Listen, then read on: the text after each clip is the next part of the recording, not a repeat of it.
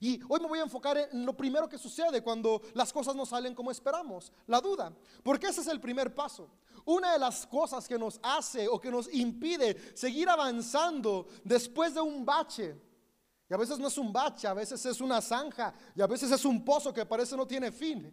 Cuando nos topamos contra estas circunstancias, la reacción que tengamos ante la duda va a determinar si avanzamos o nos estancamos. Y es que la duda es imposible de evitar.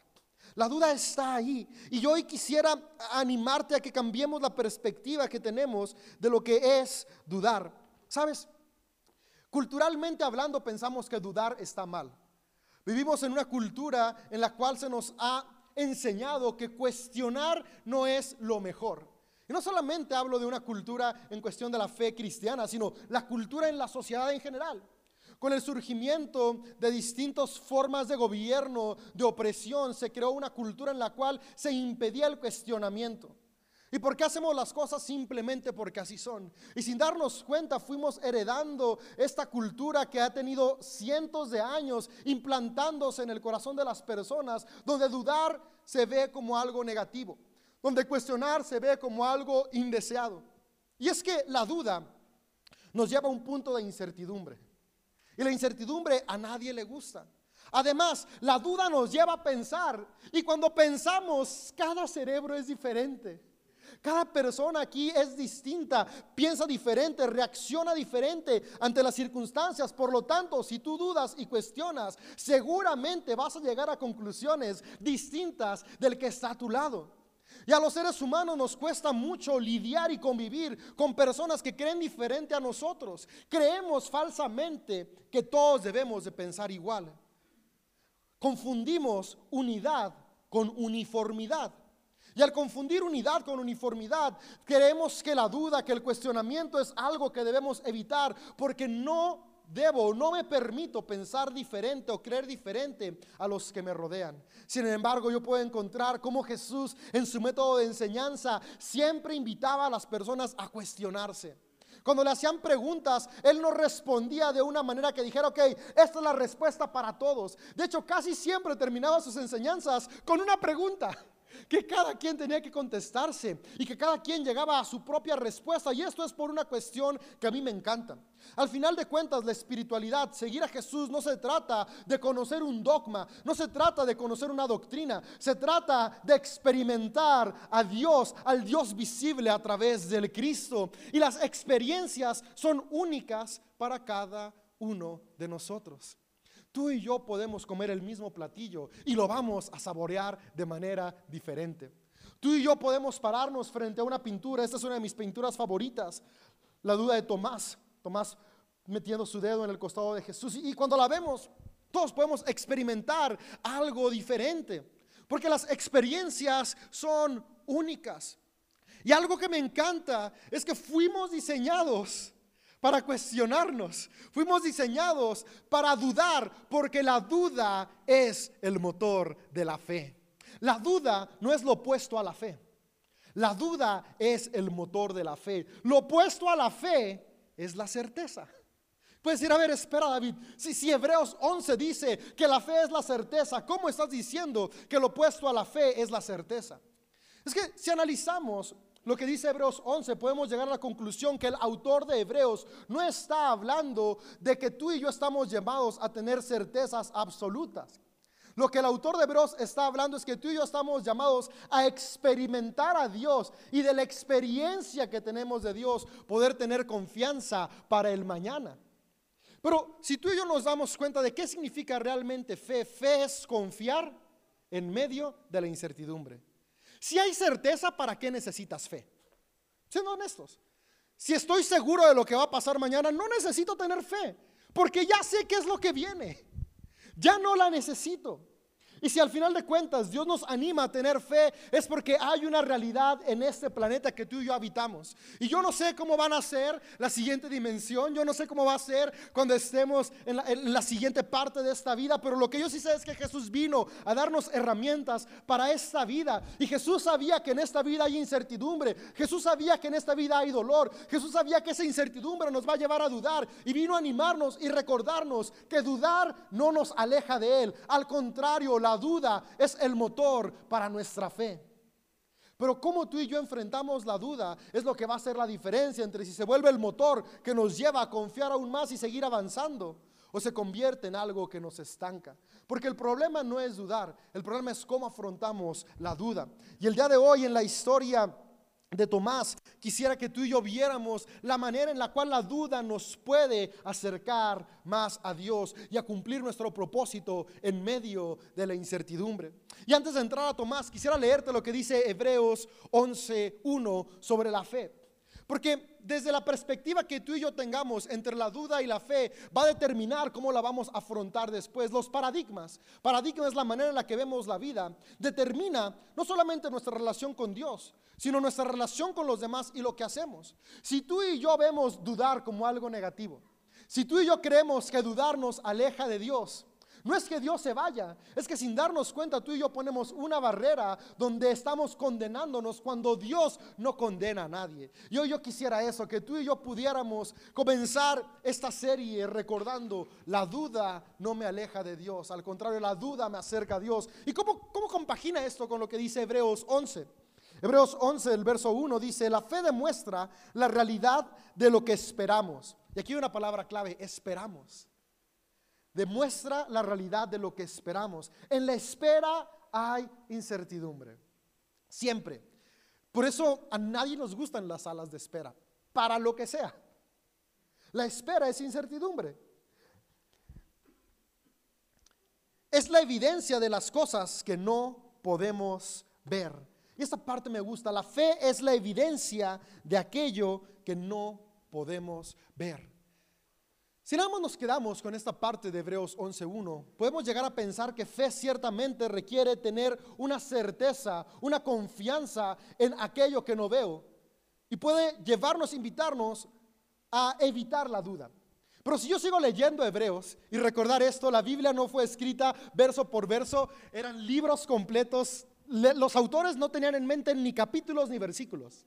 Y eso de repente nos llega a confundir porque leemos un versículo aislado y es como de, ay, aquí dice que la fe es certeza. No, no, no. Si leemos lo que dice Hebreos en el capítulo 10, que, es la continuación, y leemos todo lo 11, vemos que después en el verso 2, el autor de Hebreos comienza a hablarnos de la experiencia de Abraham de la experiencia de Isaac, de la experiencia de los padres de la fe, de la experiencia de los profetas y cómo esa experiencia de ellos con Dios Ahora creaba una base para tener una certeza en la fidelidad de Dios.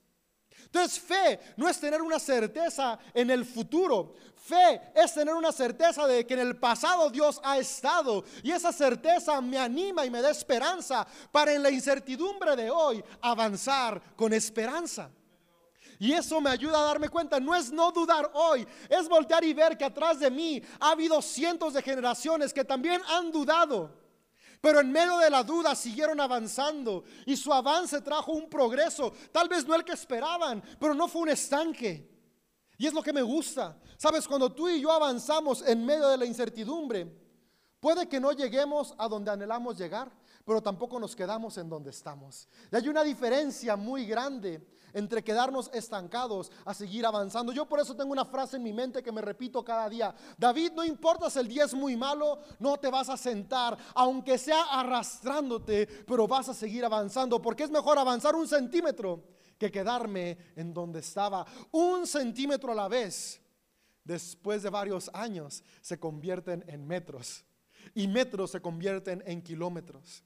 Es la esperanza que Dios nos dice. Voltea a ver lo que ha pasado en el pasado y que eso alimente la esperanza para las dudas del presente. Pero nunca nos está diciendo que dudar está mal. Y en Tomás vamos a encontrar algunos principios que a mí me han animado e inspirado mucho. Yo soy una persona que duda demasiado. Siempre tengo preguntas, siempre tengo cuestionamientos, siempre, siempre quiero encontrar el porqué de las cosas. Y cuando comencé una vida de fe consciente, que fue aproximadamente a los 21 años, de repente sentía cierta culpabilidad. Porque, porque en momentos cruciales me hacía preguntas tan intensas como, ¿será que Dios existe? Te soy honesto, llegó a haber días que estaba cantando y era, ¿será cierto lo que estoy cantando? Días que estuve predicando y era, ¿será que es cierto lo que estoy predicando? Y cuando tenía estas dudas, a veces venía culpa a mi corazón. Porque ¿cómo puedo tener dudas? Si al final de cuentas tengo una confianza en Dios. Pero me di cuenta con el pasar de los años y con la relación con Dios que la duda es justamente lo que ha alimentado mi relación con Dios. Yo, yo quisiera animarte a lo mismo, amiga y amigo. Y leyéndote la historia de Tomás, dice lo siguiente, Juan, en el verso capítulo 20, versos del 24 al 29. Se Tomás, uno de los doce discípulos, al que apodaban el gemelo, no estaba con los otros cuando llegó Jesús. Ahora, unos versos antes, mismo Juan 20 nos habla de la primera vez que Jesús se le aparece a sus discípulos ya estando resucitado. Nos dice que estaban todos en un cuarto, bien cerrados porque tenían miedo. Obviamente Jesús lo acababan de matar y ellos seguían después que Jesús, así que estaban encerrados. Y Jesús se les aparece en ese cuarto encerrado, pero no estaba Tomás. Estos discípulos van con Tomás emocionados. Tomás, vimos al maestro. Y Tomás no les creyó. Y es la historia que vamos a ver el día de hoy. Dice el versículo 25, ellos le contaron, hemos visto al Señor, pero él respondió, no lo creeré a menos que vea las heridas de los clavos de sus manos, meta mis dedos en ellas y ponga mi mano dentro de la herida de su costado. Ocho días después, los discípulos estaban juntos de nuevo y esta vez Tomás se encontraba con ellos. Las puertas estaban bien cerradas, pero de pronto, igual que antes, Jesús estaba de pie en medio de ellos y dijo, la paz sea con ustedes. Entonces le dijo a Tomás, pon tu dedo aquí y mira mis manos. Mete tu mano en la herida de mi costado. Ya no seas incrédulo, cree. Mi Señor y mi Dios, exclamó Tomás. Entonces Jesús le dijo, tú crees porque me has visto. Benditos son los que creen sin verme. En estos pequeños versos, en este pequeño relato, encontramos unos principios muy inspiradores. A primera vista, pareciera que Jesús está diciendo que no es bueno dudar, que tienes que creer sin ver. Pero si analizamos poco a poco el texto y vemos toda la historia completa, entendiendo desde cuándo se escribió el texto, podemos ver que el corazón de Dios es completamente distinto hacia la duda y vamos a verlo. Ve, lo primero que yo puedo encontrar en esto que nos va a animar a ti y a mí cuando nos enfrentemos a la duda de la incertidumbre es que el camino a la experiencia es la duda. El camino a experimentar a Dios es la duda. Me gusta cómo Tomás dice, ok, ustedes dicen que Él resucitó, pero yo no estoy conforme con escuchar que Él resucitó. Yo quiero ver que Él resucitó. Pero me encanta que Tomás no se detiene, yo quiero ver. Tomás dice, no solo quiero ver, quiero experimentar que resucitó. Quiero poner mi dedo en sus heridas, mi mano en su costado y constatar que efectivamente Jesús resucitó. Y es que la duda es el motor del crecimiento. Lo que hace crecer nuestra relación con Dios, lo que nos hace crecer como seres humanos, es darle lugar al cuestionamiento. El cuestionamiento no es malo, el cuestionamiento es el motor del crecimiento. ¿Sabes que todos los avances que los seres humanos hemos tenido ha sido porque hubo hombres y mujeres que se cuestionaron? Hombres y mujeres que dijeron, ¿tienen que, ¿tienen que ser así las cosas siempre? ¿No puede haber otra forma? Hombres y mujeres que dijeron, ¿por qué sucede lo que sucede? ¿Cómo podemos comprenderlo? ¿Cómo podemos entenderlo? Gracias a hombres y mujeres que le dieron lugar a la duda, es que el día de hoy tú y yo disfrutamos de los avances tecnológicos y sociales que tenemos. Cuando seres humanos limitan el cuestionamiento personal, sociedades retroceden en lugar de avanzar. Las dictaduras que han regido nuestro mundo a lo largo de la historia, cuando prohíben el pensamiento crítico, es decir, el cuestionamiento, Son sociedades que retroceden años y años y años, porque el cuestionamiento es el motor del avance y aplica de la misma manera a la fe. Nuestras dudas, nuestras incertidumbres son las que nos llevan a avanzar en nuestra relación con Dios, porque las dudas me llevan a decir, ok, no solamente quiero quedarme con lo que escucho, yo quiero ver eso que escucho. Y no solamente quiero verlo, quiero experimentarlo. La duda es el motor a experimentar a Dios en nosotros. No solamente saber de Dios, sino experimentar a Dios. Me encanta. ¿Sabes? El cristianismo, cuando Jesús vino a este mundo a fundar las bases en los que hombres se inspirarían para después crear esta expresión de fe no está basada en qué creo, está basada en qué experimento. Por eso los primeros hombres que hablaban de Jesús no hablaban de los escritos hablaban de lo que habían vivido. No se trata de qué tanto sé, se trata de cuánto he experimentado. Y la duda es el motor que me anima a experimentar. Ahora, ¿experimentar qué? Me encanta como lo que Tomás dice que quería experimentar es algo que tú y yo podríamos decir ordinario. No sé, a mí se me hubiera ocurrido algo diferente si hubiera sido Tomás. No sé si es lo raro que soy, pero me he dicho, ok, yo quiero ver a Jesús. Y quiero que cuando esté aquí Jesús, truene los dedos y aparezcan los mejores caballos que hay. Es más, para yo confiar en que es Jesús resucitado, que truenen los dedos y los romanos desaparezcan. Pero me llama la atención como el escritor de Juan nos habla que la manera en la cual Tomás experimentó a Dios y se convenció de que Jesús era el Cristo resucitado, fue en algo aparentemente normal. ¿Quién acá ha visto a un niño o una niña interactuando en algo nuevo? Son curiosos.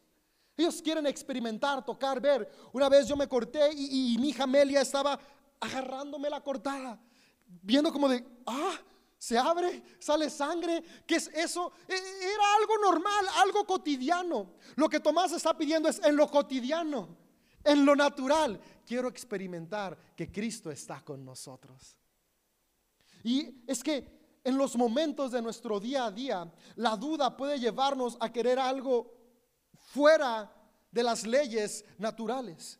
Y cuando no vemos algo fuera de las leyes naturales, que puede pasar, sí, pero que no siempre pasa, y cuando no siempre pasa, perdemos de vista que ahí está Dios diciéndonos, mira, aquí están mis manos y aquí está mi costado. Y esto a mí me habla de algo. Cuando experimentamos a Dios, experimentamos a un Dios que es empático con nosotros. Sabes, Jesús estaba ahí diciéndole, aunque he resucitado, mi cuerpo sigue teniendo las heridas, porque estas heridas nos recuerdan a todos de que aún en medio del dolor podemos resucitar. Me llama la atención cómo la resurrección de Jesús no borró los huecos en sus manos ni la herida en su costado. Porque la resurrección de Jesús está ahí para recordarnos que aún con las heridas podemos seguir avanzando a una vida plena y abundante. Amigo, amiga, yo no sé hoy qué dudas hay en ti. Pero lo que yo sí sé es que aún con las heridas, Jesús quiere decirte, en medio de la duda puedes experimentarme para que aún con las heridas recuerdes que hay una vida plena y abundante para cada uno de ustedes. Tomás dijo, yo quiero experimentar. La duda nos lleva a ir más allá. Y continúa el relato con el segundo punto, es, una vez que dudamos, tenemos que entender y aceptar que la duda es algo humano. Por lo tanto, aceptar a aquellos que dudan. Culturalmente tendemos a rechazar no solamente a quienes creen distinto, pero tendemos a rechazar a quienes no creen. Y es que en cierto momento nos ha costado tanto trabajo ser auténticos con nuestras dudas porque tenemos miedo a la reacción de los que nos rodean. Y si le digo, a mis compañeros de Grupo Conexión, si le digo a mis amigos de la iglesia que en este momento, por las circunstancias cruciales, estoy dudando si Dios existe, ¿qué van a pensar de mí? ¿Qué van a decir de mí? Y, tenemos miedo porque hemos juzgado tanto la duda que hemos impedido crear espacios donde podamos ser auténticos con las incertidumbres que tenemos. ¿Cómo le digo a mis amigos que, tengo tanta desconfianza de que Dios realmente sea mi proveedor y vivo angustiado por las finanzas? Y es, esto porque tendemos a responder cada vez que alguien nos externa sus dudas con respuestas como de, no, no, no, es que tienes que confiar, es que no tengas dudas, es que crees que... Cuando fíjate, me encanta cómo en este pasaje vemos la mejor manera para reaccionar a la duda, entendiendo primero que la duda no es mala, la duda me acerca a Cristo. Y yo puedo ver acá que Tomás dudó. Y fíjate lo que dice el relato. En el, en el versículo 25 vemos que le contaron, pero después en el 26 dice, ocho días después, los discípulos estaban juntos de nuevo y esta vez Tomás se encontraba entre ellos. Entre que los discípulos le contaron a Tomás que Jesús había resucitado, a el momento en que Jesús se aparece pasó una semana. En esa semana Tomás siguió siendo parte del grupo de los seguidores de Jesús, aunque él no creía. Algo que yo veo aquí es que tú y yo estamos llamados a crear un espacio para todos y todas los que dudamos. Y digo los que dudamos porque yo me incluyo, yo he dudado. Una comunidad de fe no es una comunidad para todos los que nunca dudan. No es una comunidad para solamente los que creen. Es una comunidad para todos. Los que creen animan a los que dudan y los que dudan inspiran a los que creen. Debemos de crear espacios donde amamos, aceptamos e impulsamos a los que dudan y a los que dudamos. Dudar no es malo. Los discípulos vieron eso y por eso no expulsaron a Tomás. Hubiera sido muy fácil. Hey, Tomás, ¿no crees? Ok, pues bueno, eras parte del club VIP de los seguidores de Jesús, pero como no nos crees, Kyle, ya no vas a venir más, es más vetado en la puerta de seguridad, ven a Tomás, córranlo. No, seguían compartiendo el pan con él día a día. Amigo, amiga, CDO es un lugar para ti en medio de las dudas. Pero más que eso, amigos, que nuestras casas, que nuestra familia sea un lugar en el cual no juzgamos y criticamos al que duda, sino que amamos, acompañamos y somos empáticos con aquellos que dudan. Recuerda, la duda es la respuesta a una circunstancia de incertidumbre. Hay ocasiones que no logramos comprender qué está atravesando aquella persona que está dudando. ¿Por qué en lugar de juzgar no nos volvemos empáticos y en lugar de querer tener una respuesta, mejor tenemos amor? Amor en medio de la duda. Un lugar para los que dudan. La siguiente enseñanza que veo en cuanto a la duda es la reacción de Jesús ante nuestras dudas no es una reacción de rechazo, de castigo, es una reacción que ofrece paz. Dice el versículo 26 en la parte final, dice, Jesús estaba de pie en medio de ellos y dijo, la paz sea con ustedes. Jesús sabía que ahí estaba Tomás, que dudaba y que no estaba creyendo en él. Jesús sabía que los demás que estaban con Tomás también habían dudado, porque a veces leemos este pasaje y pensamos, Tomás fue el único incrédulo, pero leamos con detenimiento los relatos anteriores y podemos ver que las primeras en darse cuenta de que Jesús resucitó fueron las mujeres y los hombres no les creyeron, también dudaron. Solamente que el relato aquí no nos lo pone, el relato nos está hablando de la duda de Tomás. Pero antes de que Tomás dudara, los demás también habían dudado. Y si somos honestos, ¿hasta cuándo creyeron? Hasta que lo vieron. Entonces, cuando Jesús entra al cuarto, me llama la atención que no llega y les dice, ¿cómo están, bola de incrédulos?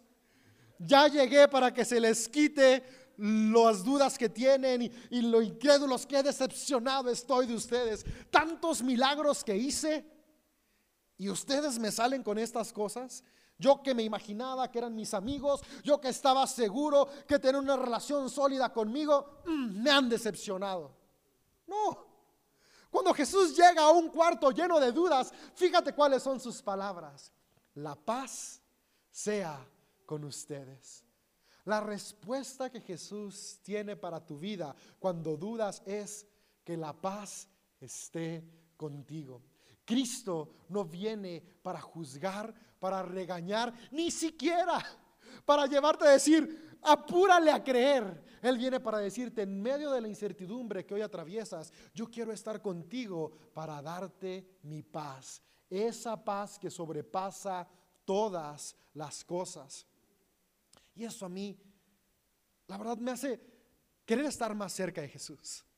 porque entiendo que aún en medio de mi incertidumbre Él no me rechaza. Él me ama y me ofrece paz. Amigo, amiga, que hoy estás luchando con dudas, hoy Dios te dice, mi paz esté contigo. Y cuando hay paz, podemos tener mayor claridad en nuestra mente y en nuestro corazón y asimilar las circunstancias para poder llenarnos de esperanza y seguir avanzando a nuestro propósito. La siguiente cosa que yo veo en este pasaje es la duda que te lleva a buscar experimentar, te acerca más a Dios. Y es que aquí tenemos dos opciones cuando dudamos. Me quedo únicamente dudando o dudo y actúo. Y la invitación que vemos en Tomás es no te quedes solamente dudando, duda, pero busca actuar en medio de la duda. Tomás dudaba, pero dijo, que en la duda yo quiero experimentar a Dios. No solamente dijo, no creo que Dios no resucitó, sino que no creo que Dios resucitó, pero quiero experimentar a Dios para ver si resucitó. No sé qué dudas tengas hoy. Yo quiero animarte a que esas dudas te lleven a no solamente quedarte estancado en el por qué estoy atravesando esto, sino que podamos dar el paso del, ok, experimento esto y ahora qué? Sigo teniendo la duda, sigo teniendo la incertidumbre, pero ¿qué voy a hacer aún en medio de la duda y la incertidumbre? Y Tomás fue lo que dijo, tengo la duda y la incertidumbre, pero yo voy a experimentar a Jesús. Y me gusta como la honestidad de Tomás, la valentía de Tomás, porque hace falta valentía para decir, sí, no creo. Pedro el impulsivo no tuvo esa valentía. No creyó y después ya lo vio y creyó, pero nunca aceptó, no creo. El único en los relatos al menos que dijo abiertamente, yo sí dudo, fue Tomás. Y esa valentía lo llevó a ser el único que según los relatos puso sus manos dentro de las heridas de Jesús. Algo que a mí me llama mucho la atención. No está escrito ahí, pero si pensamos en anatomía, Dice que metió su mano en el costado y por eso esa imagen me encanta. Está, está metiendo su dedo en el costado de Jesús. aquí está el corazón. Y el corazón es la señal de que hay vida. Tomás no solamente vio el cuerpo de Jesús. Si, si tú pones tu mano aquí, ponla donde está tu corazón. Puedes sentir que está latiendo. pum. ¿Te imaginas que tuvieras la oportunidad de meter tu mano dentro de tus costillas, de tu carne? Sentirías ese latido aún con más fuerza. Pero aparte de sentir el latido, sentirías lo vivo de la carne. Tomás, Tomás metió su mano en el costado de Jesús, sintió el palpitar de su corazón. La duda nos acerca al corazón de Cristo. Un corazón que nos dice, aun cuando todo está abierto, aun cuando la carne está fresca, aun cuando parece que hay una herida incurable, mi corazón sigue latiendo de amor por cada uno de ustedes. La duda no hace que el corazón de Cristo deje de amarnos. Aún en medio de las dudas, su corazón sigue latiendo. Y Él nos invita a que como Tomás experimentemos ese amor. Que la duda me lleve a decir, Cristo, Dios, esta circunstancia que estoy viviendo, que estoy atravesando, no la entiendo. Pero en este proceso de incertidumbre, en estas cuestiones inexplicables, déjame sentir tu corazón. Déjame recordar que mientras tu corazón lata en mí, sin importar la circunstancia crucial, sigo teniendo propósito. Las cosas no salieron como esperaba, no, pero el propósito no ha muerto mientras tengas vida. Y es la invitación que podemos ver en Tomás. La duda me acerca más que ninguna otra cosa al corazón de Dios y, esto por qué pasa? Ve, lo vamos a ver en el siguiente versículo. Una vez que Tomás hace esto, voy a leértelo en una versión que me encanta, que es la versión La Pasión. Hice una traducción al español porque no está en español, pero la traduje para que podamos leerla juntos. Y dice lo siguiente.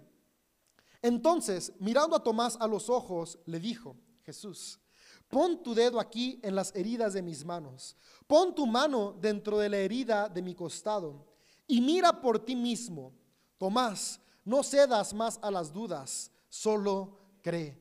Me encanta como dice, mirándolo a los ojos. La duda de Tomás no hizo que Jesús lo evadiera, lo miró a los ojos, tuvo empatía por lo que experimentaba es Tomás. Tu duda es válida y estoy aquí para que la compruebes. Estoy aquí para que la sacies. Mírame, tócame, experimentame. Y después dice lo siguiente, no cedas más a la duda, solo cree. Verso 28, entonces estas palabras salieron de su corazón, hablando de Tomás. Tú eres mi Dios, tú eres mi Señor. Y es que cuando experimentamos a Dios de manera personal, se vuelve mi Dios y mi Señor. Ya no es el Dios que me predican, ya no es el Señor del que he escuchado, ahora es mi Dios y mi Señor. Y lo que nos lleva a experimentar eso es cuando podemos entender la empatía y el amor que Dios tiene por nosotros. Saber que el creador de todas las cosas no me rechaza, sino que me entiende en mis dudas. Lo que hizo que Tomás dijera que era mi Señor y mi Dios no fue algo extraordinario, sino sentir la empatía de Cristo en medio de la duda. Ver que Cristo lo miraba a los ojos, ver que estaba con él acompañándolo, sentir su corazón, dijo, no necesito más. Tal vez no vea ninguna otra cosa milagrosa, pero Jesús está conmigo y eso es más que suficiente para decirle mi Señor y mi Dios. Hoy Cristo quiere estar contigo. Y que una vez que tú lo experimentes puedas decir como Tomás, eres mi Señor y mi Dios. No porque alguien me dijo, no porque terminé todos los cursos, no porque estudié teología, no porque me sé toda la doctrina, no, porque experimenté a Dios en medio de mis dudas. Cinco, le dice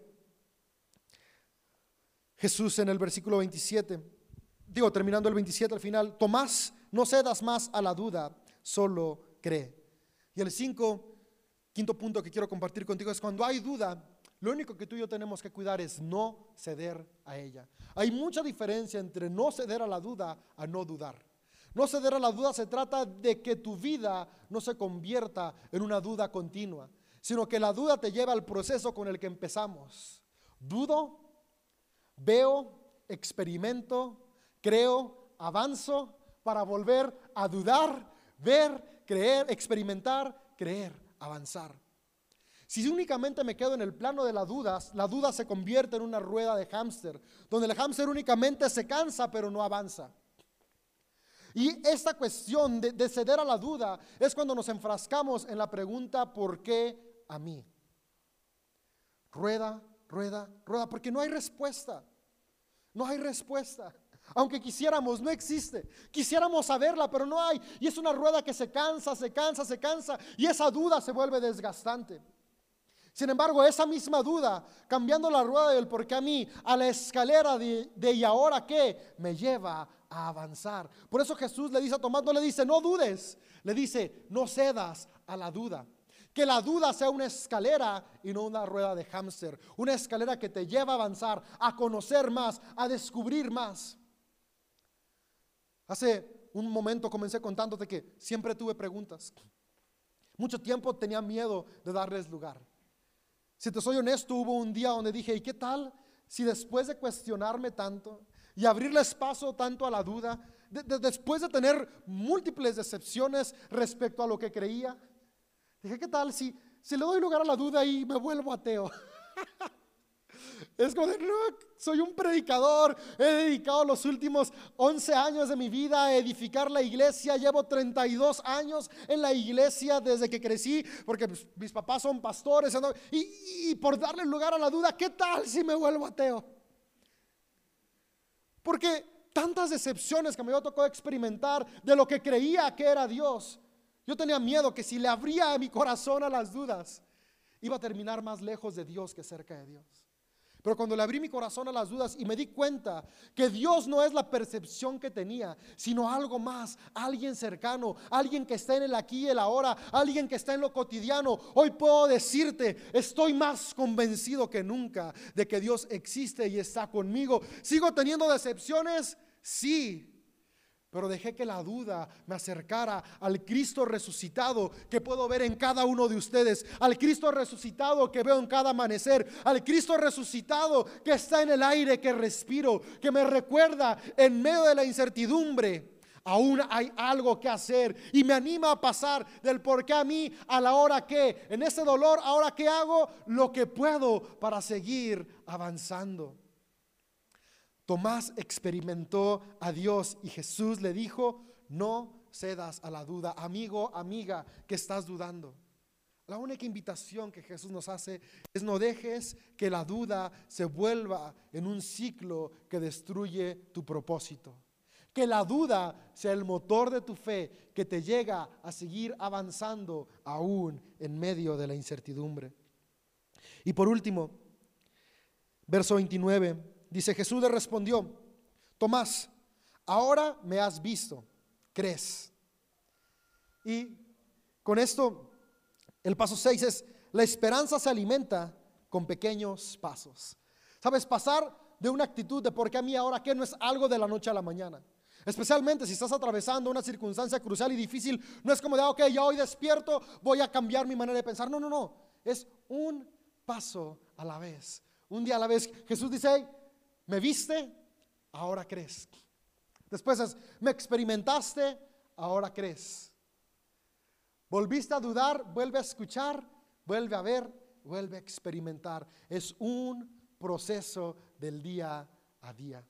Las dudas nos van a llevar a crear un pensamiento crítico, único y personal, que nos lleve a experimentar a Dios de manera única poco a poco, paso a paso. Y ahí es donde aplica lo de Hebreos 11, donde cada experiencia va poniendo un cimiento más en la expectativa que tenemos por el futuro. Porque aunque hoy tengo incertidumbre de qué va a haber mañana, puedo tener una certeza de qué fue ayer. Y ayer Cristo estuvo conmigo.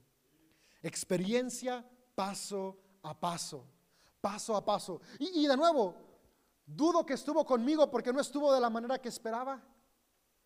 Vuelvo, escucho, experimento, creo. Le digo, Dios, no sé cómo eres, no sé cómo experimentarte, pero como Tomás, quiero experimentarte. Eso es lo que yo quiero animarte. Tomás no dijo, no creo y no quiero saber nada. Es, no creo, pero quiero experimentar. Y es lo que yo quiero animarte, amigo, amiga. Hoy hay duda, ¿no crees? Pero sigue buscando experimentar. Porque cuando lo experimentas, hay un cimiento que nada ni nadie va a poder mover. Ni la vida, ni la muerte, ni ninguna cosa creada. ¿Por qué? Porque ya lo experimentaste tú. Quisiera cerrarte nada más explicando cómo cierra este verso, porque Jesús dice algo que, que nos puede llegar a hacer pensar, nos dice, Tomás, ahora tú que me has visto crees. Pero hay quienes nunca me han visto con sus ojos, pero han creído en mí con su corazón. Ellos serán bendecidos aún más. Juan se escribe en el año 100 después de Cristo. Es el último evangelio en escribirse. Y estos últimos capítulos, desde el análisis filológico, que es decir, cómo está escrito la sintaxis, eh, el consenso académico, tanto cristianos como, como otros académicos, es que esto lo escribieron hombres que eran parte de la escuela de Juan. No es la pluma de Juan que está escribiendo, porque en la época que se escribe esto, todos los que habían visto a Jesús caminar entre los hombres ya habían muerto. Nadie había visto a Jesús y quien escribe esto está diciendo, ok, no nos ha tocado ver a Jesús, ni nos va a tocar verlo. Es más, ya ni siquiera podemos ver a quienes caminaron con Jesús para que nos cuenten directamente su experiencia. Pero ellos entendieron lo siguiente, que Jesús era el Cristo y el Cristo no está limitado a un cuerpo humano, porque el Cristo es la imagen visible del Dios invisible. Y en todo lo creado por Dios podemos ver a Dios. En todo lo que es movido por amor podemos ver a Cristo. Y por eso ellos dijeron, no podemos verlo con nuestros ojos, pero podemos creer en nuestro corazón. Porque el amor se siente donde quiera que está y donde quiera que está, ahí está Cristo. Este pasaje de Tomás se redactó para una generación que ya no había visto a Jesús. Una generación que estaba en un momento de incertidumbre. Y se redactó para recordarles, en medio de sus dudas, aunque no pueden verlo, pueden sentirlo en el corazón. Son palabras de ánimo, no de reproche. Es, sí es imposible que hoy vean a Jesús en cuerpo, pero es posible que vean el Espíritu del Cristo en los que lo rodean. Si hay amor, ahí está Cristo y ese amor nos impulsa a seguir avanzando. Es un ánimo y por eso dice, ellos serán bendecidos aún más. ¿Por qué? Cuando experimentamos a Cristo en plenitud, podemos seguir avanzando aún más, aunque haya dolor. Hoy quisiera animarte a recordar esto. La duda nos lleva a crear un pensamiento personal, una certeza única. Tal vez tus dudas te van a llevar a tener respuestas diferentes a los que están a tu alrededor. Sí, pero recuerda, no se trata de creer igual, se trata de experimentar al mismo Dios, el Dios de amor que vino a manifestarse a nosotros en la persona de Jesús. No se trata de no dudar, sino de que la duda me acerque más a Dios. Que tus dudas hoy puedan poner tus dedos en sus heridas y tu mano en su costado, para que puedas sentir su amor más que nunca. Quisiera cerrar con lo siguiente. Dos cosas importantes. La, primera es, cuando alguien más duda, ¿qué voy a hacer? Amigos, amigas, comprometámonos a crear una comunidad que crea espacio para acompañar y tener empatía a aquellos que dudan. Una enseñanza que yo veo en Tomás es, los discípulos no disiparon las dudas de Tomás. Fue Jesús. No es tu trabajo ni mi trabajo convencer a las personas que tienen dudas que dejen de dudar. Tu trabajo y mi trabajo es amarlos y Cristo se va a manifestar a cada uno de ellos en nuestro amor, porque allí es donde Él está. Él está en el amor. Y ese amor tiene la capacidad de disipar las dudas.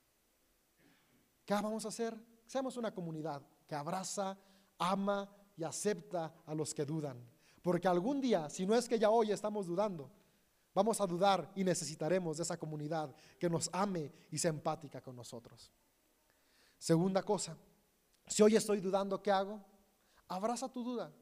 Ponla no solamente en las manos de Dios, sino, sino déjala que fluya. Pregúntale a Dios, pregúntale a las personas que están cerca de ti. La duda es mejor si se lleva acompañado.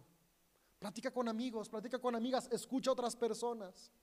Pero por sobre todas las cosas, escucha tu voz interior, que es el Espíritu Santo hablándote. No está mal dudar. Dudar nos acerca a Dios. Y con eso cierro, las cosas no salieron como esperábamos. ¿Y ahora qué? Dudo, escucho, veo, experimento, creo, avanzo. ¿Para qué? Para volver a repetir, recuerda, es un ciclo. Cada vez van a surgir más dudas, no las escondo. Busco, escucho, veo, experimento, creo y avanzo. La duda es el motor de nuestra fe.